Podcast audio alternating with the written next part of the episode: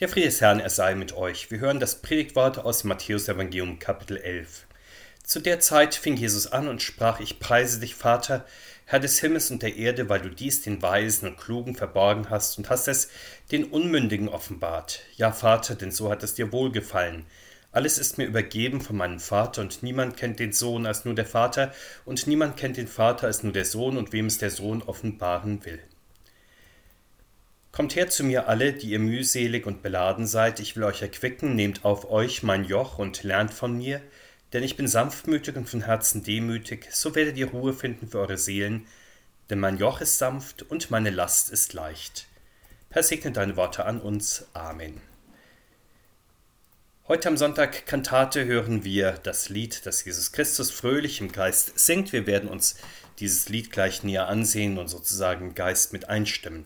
Aber bleiben wir anlässlich unseres Singesonntages noch kurz beim Singen allgemein. Singen verbindet bekanntlich und führt in normalen Zeiten Sangesfreunde zusammen. Das ist schon im Kindergarten und in der Schule so. Singen hat eine gemeinschaftsstiftende Funktion. Texte und Melodien, die viele Menschen kennen, können dann Herzen im Gleichklang vereinen. Natürlich, es gibt dann auch die grimmigen und die spöttischen Geister, die es nicht leiden können, wenn andere fröhlich singen. Aber es ist gut, wenn auch in dieser Zeit geistliche Lieder klingen in den Häusern und in den Gottesdiensten, dann erfüllt uns der Geist Gottes und verbindet uns miteinander selbst. Wenn man alleine singt, man steht dann in einer Singgemeinschaft mit den Menschen vor und nach einem, die schon diese Lieder gesungen haben und deshalb ist das Singen für die christliche Gemeinde ebenso unverzichtbar wie das Gebet. Der Apostel Paulus fordert uns ja dazu auf, mit Psalmen, Lobgesängen geistlichen Lieder Gott dankbar in unserem Herzen zu singen. Und sicher auch heute gibt es die Menschen, die beim Singen der christlichen Gemeinde dann ihre Aggressionen bekommen. Das ist eine sehr alte Sache. Denken wir an den bösen Geist, der immer wieder über König Saul kam, wenn er David schön singen hörte, so dass er ihn regelrecht an die Wand spießen wollte. Solcher Ärger über den geistlichen Gesang kommt natürlich nicht von Gott, sondern kommt vom Teufel her. Der Teufel kann das nicht ertragen, denn er weiß, dass der irdische Gesang sich mit dem großen Chor der himmlischen Heerscharen vereint. Allerdings auch in der christlichen Gemeinde gibt es hin und wieder Auseinandersetzungen über die geistliche Musik, wenn es zu Unstimmigkeiten kommt, über die Melodien etwa, die gesungen werden sollen, wenn neue gegen alte Klänge stehen, neue Liedermacher gegen die alten oder die neuen Liederbücher gegen die herkömmlichen. Doch in der christlichen Gemeinde geht es nicht um Rhythmen, Instrumente, bestimmte Melodien, sondern in der Hauptsache um die geistlichen Texte. Denn wenn die Texte der Heiligen Schrift gemäß sind, erfüllen sie uns mit dem Geist Jesu. Der Heilige Geist steckt im Wort des Herrn und deswegen macht auch er zuerst die rechte geistliche Musik. Schauen wir nun näher auf eines der Loblieder des Neuen Testamentes, das ist der Hymnus, den Jesus Christus selbst gesungen oder gesprochen hat.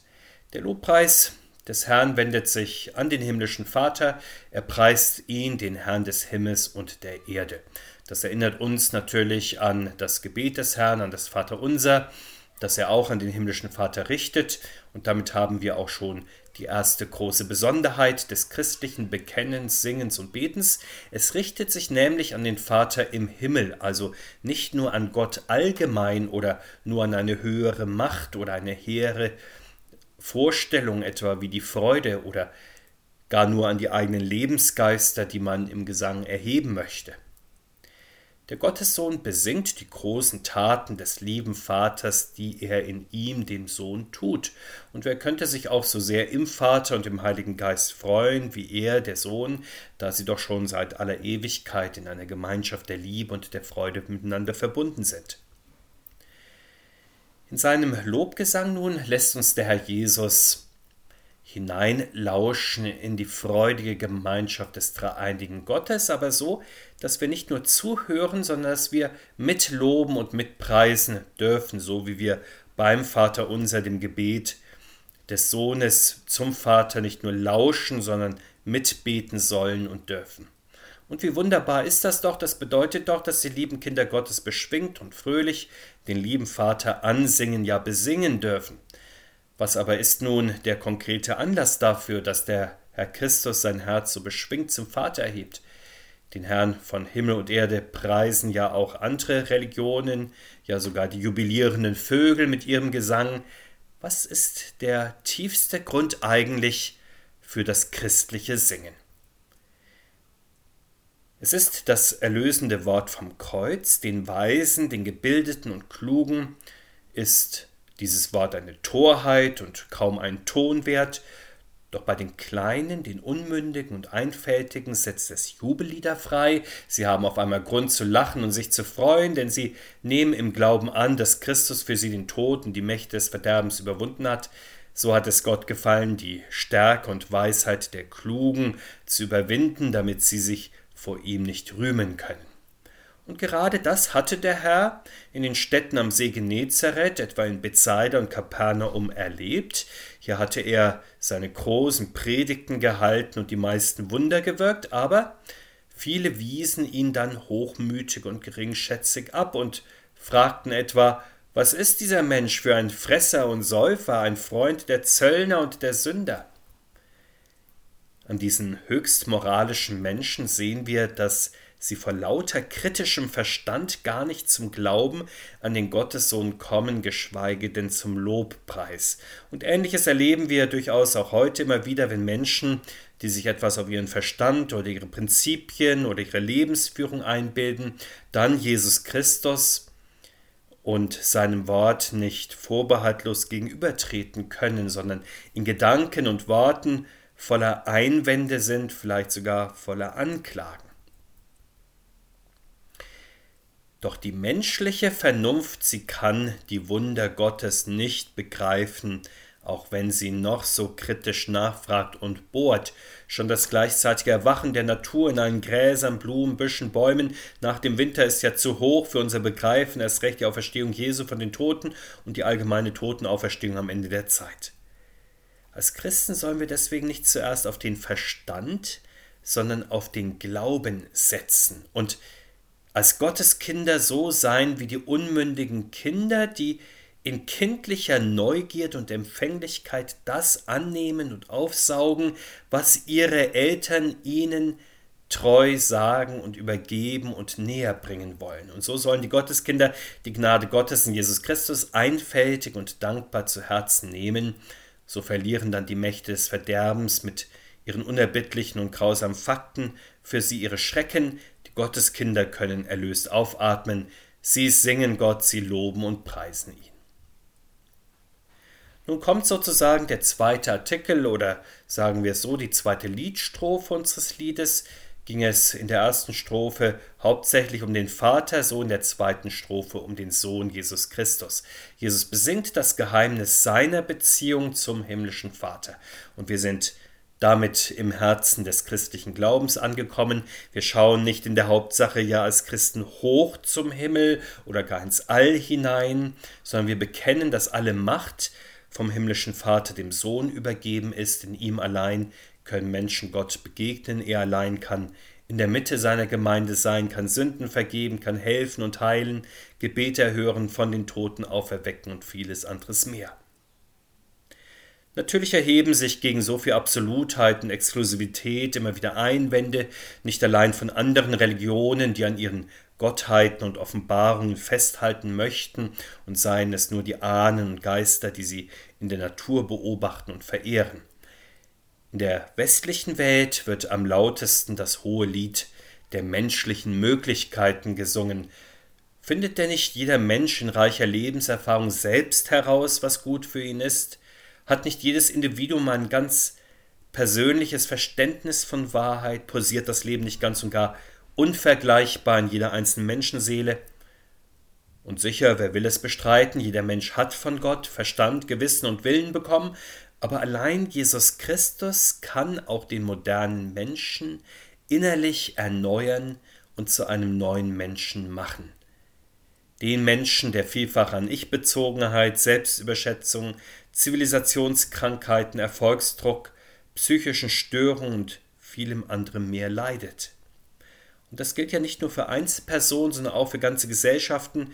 Wir erleben in unserer Zeit etwa, wie durch Viren, technische und wirtschaftliche Umbrüche, Machtkämpfe zwischen Großunternehmen und Staaten, durch eine entkoppelte Wissenschaft und anderes mehr die Welt an verschiedenen Punkten doch sehr in Unordnung gerät. Die Selbstheilungskräfte, so hat man stark den Eindruck, sie reichen nicht aus, der Wille und die Fähigkeit der Menschen zur Neuordnung der Welt sind zu schwach gegenüber den Fliehkräften. Und wie tröstlich ist es da zu hören, dass Jesus Christus alle Macht im Himmel und auf Erden gegeben ist. Nichts kann sich seiner Kenntnis und seiner ordnenden Kraft entziehen, denn nach seiner Auferstehung und Himmelfahrt sitzt er auf dem Thron Gottes. Nun muss alle Welt erkennen, dass er alles in seinen Händen hält. Jetzt müssen sich alle Knie vor ihm beugen und alle Lippen seinen Namen anrufen und preisen. Aber während nun die Welt noch das alte Lied unendlicher menschlicher Möglichkeiten singt, stimmt die Christenheit zusammen mit dem Herrn Jesus schon ein in das neue Lied des Sohnes Gottes. Und am Ende der Zeit werden im Himmel dann in einem ohrenbetäubenden Chor alle menschlichen Stimmen ihm die Ehre geben müssen. Und sicher noch ist die Zeit des großen Schlusschores nicht gekommen. Manchmal ist uns in unserem Alltag ganz und gar nicht nach Singen oder gar Jubilieren zumute etwa wenn eine Krankheit plagt oder alltägliche Sorgen oder auch nur die Verantwortung für dieses und jenes und dies und das auch noch. Müssen wir uns also das Singen für die Sonn- und die Festtage aufheben oder gar für die ganz großen Sternstunden unseres Lebens, während wir die Woche eher ohne Lieder bleiben und eher brummeln und die Zähne zusammenbeißen? Doch Jesus Christus ruft uns ja mit Bedacht zu sich und sagt, kommt, sinngemäß kommt, ich helfe euch, ich richte euch auf, ich schenke euch neue Kraft.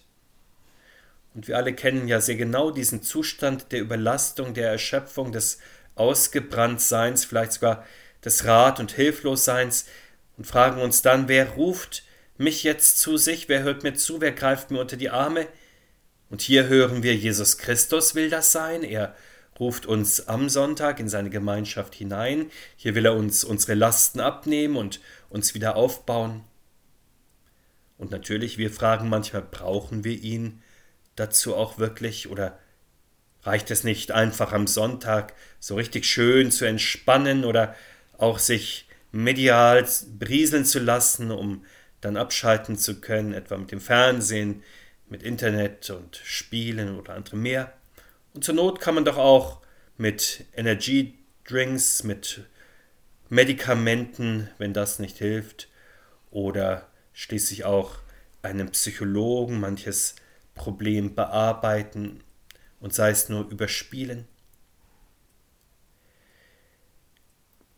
Und ist man dann nicht am Ende auch wieder ganz und gar fit, wiederhergestellt und der alte doch wenn es so einfach wäre, dann wäre die Seele ein Automat, aber sie kommt von Gott her, sie lebt von ihm, sie braucht die Gemeinschaft mit ihm, sie benötigt vor allem auch seine Vergebung, seine Heilung, seine Erneuerung, denn unsere Seele, sie krankt immer wieder an der Gottesferne.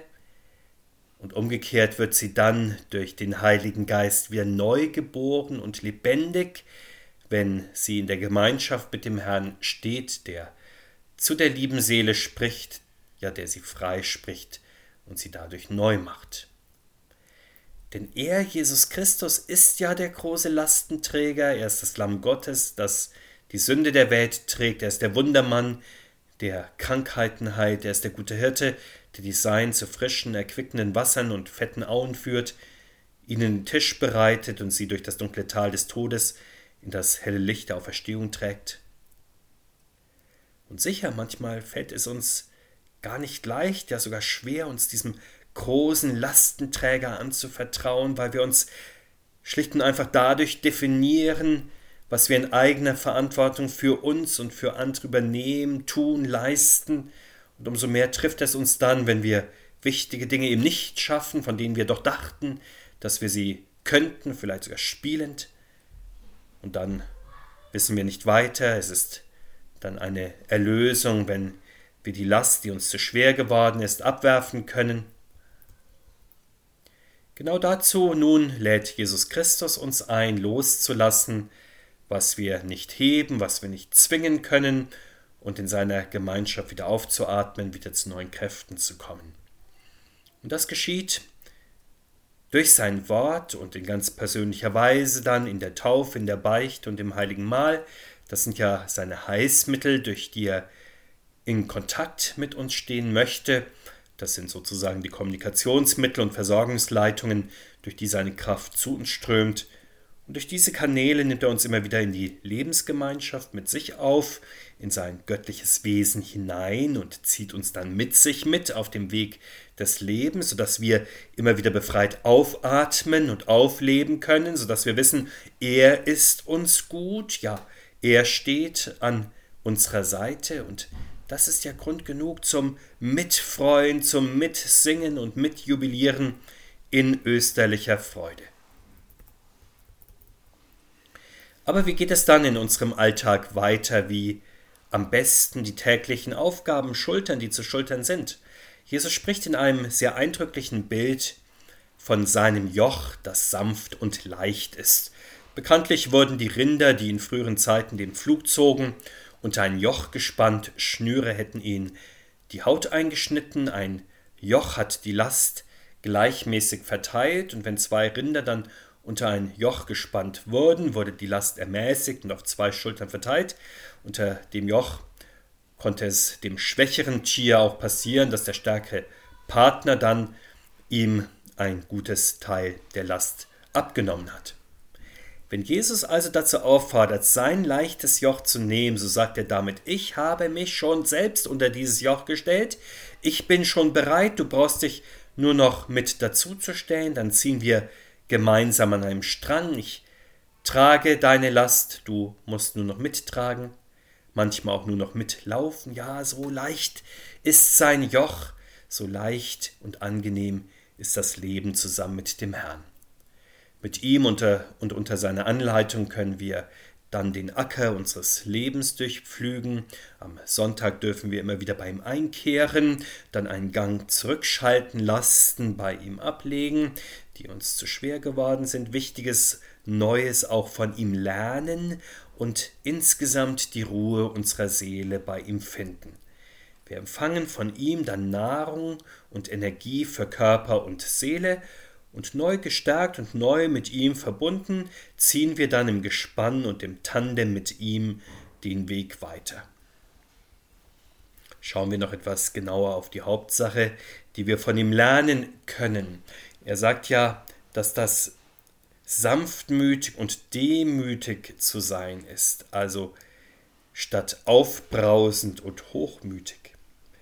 Und das kann sich uns vor allem dadurch erschließen, wenn wir uns vor Gott als Sünder erkennen, die seiner Vergebung bedürftig sind. Wenn wir Menschen uns selbst beurteilen, meinen wir ja manchmal, vielleicht sogar oft, dass der Schatz der Gnade und der Vergebung, den Christus erworben hat und austeilt, doch in der Hauptsache eigentlich für andere Menschen nötig ist. Also vielleicht für die ganz Schwachen, für die Übeltäter, die Bösewichte und andere Menschen mehr. Die Christen verstehen ihren eigenen Zustand in der Gemeinschaft mit dem Herrn anders. Sie kennen ihre Schwäche oder lassen sie sich vom Herrn immer wieder zeigen. Sie wollen im Glauben vom Herrn immer wieder gestärkt werden. Sie möchten in stärkem Gehorsam auch dem Herrn dienen und sie empfangen reichlich Erquickung vom Herrn aus dem großen Schatz seiner Gnade. Und natürlich auch die Christen im Tandem mit dem Herrn kennen dann noch Lasten, aber durch den Herrn werden sie ihnen immer wieder ganz leicht, lösen sich vielleicht sogar ganz auf.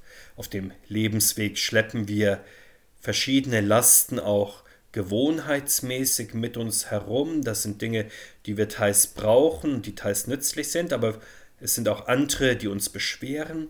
Manchmal werden auch die ganz großen Träume, die wir haben, die vielleicht sogar in Erfüllung gehen, zu den allergrößten Lasten, unter denen Menschen dann sogar zu Boden gehen. Denken wir nur an den reichen Bauern, der nach Traumernte und Scheunenneubau und in großem Überfluss und Wohlstand dann meinte, nun endlich Ruhe für seine Seele gefunden zu haben, aber genau dann in diesem Moment starb. Wenn wir merken, dass uns etwas zur Last geworden ist, dann wissen wir manchmal nicht, wie wir das auch wieder loswerden können. Der Herr verschafft uns Ruhe für unsere Seele, vor allem indem er unseren Blick immer wieder wegzieht von materiellen Dingen, von irdischen Hoffnungen, von eingefahrenen Denkschablonen und unseren Blick hinlenkt auf sich selbst und auf unsere himmlische Zukunft mit ihm. Und wenn wir dann auf diese Weise in der Lebensgemeinschaft mit dem Herrn stehen, dann werden wir nicht nur an den Sonn- und Feiertagen Grund zum Singen haben, sondern auch immer wieder ganz fröhlich zwischendrin. Wir stimmen dann ein in das Lied des Herrn und in die anderen Lieder der Christenheit, weil der Herr Christus uns an den Feiertagen und den Werktagen so fröhlich macht. Wir beten, Vater im Himmel, wir sagen dir Lob und Dank für unseren Herrn Jesus Christus, der sein Leben für uns gegeben hat und nun an unserer Seite steht und für uns eintritt. Mit Hilfe seines Geistes loben und preisen wir deine Güte heute und alle Tage bis in Ewigkeit. Amen.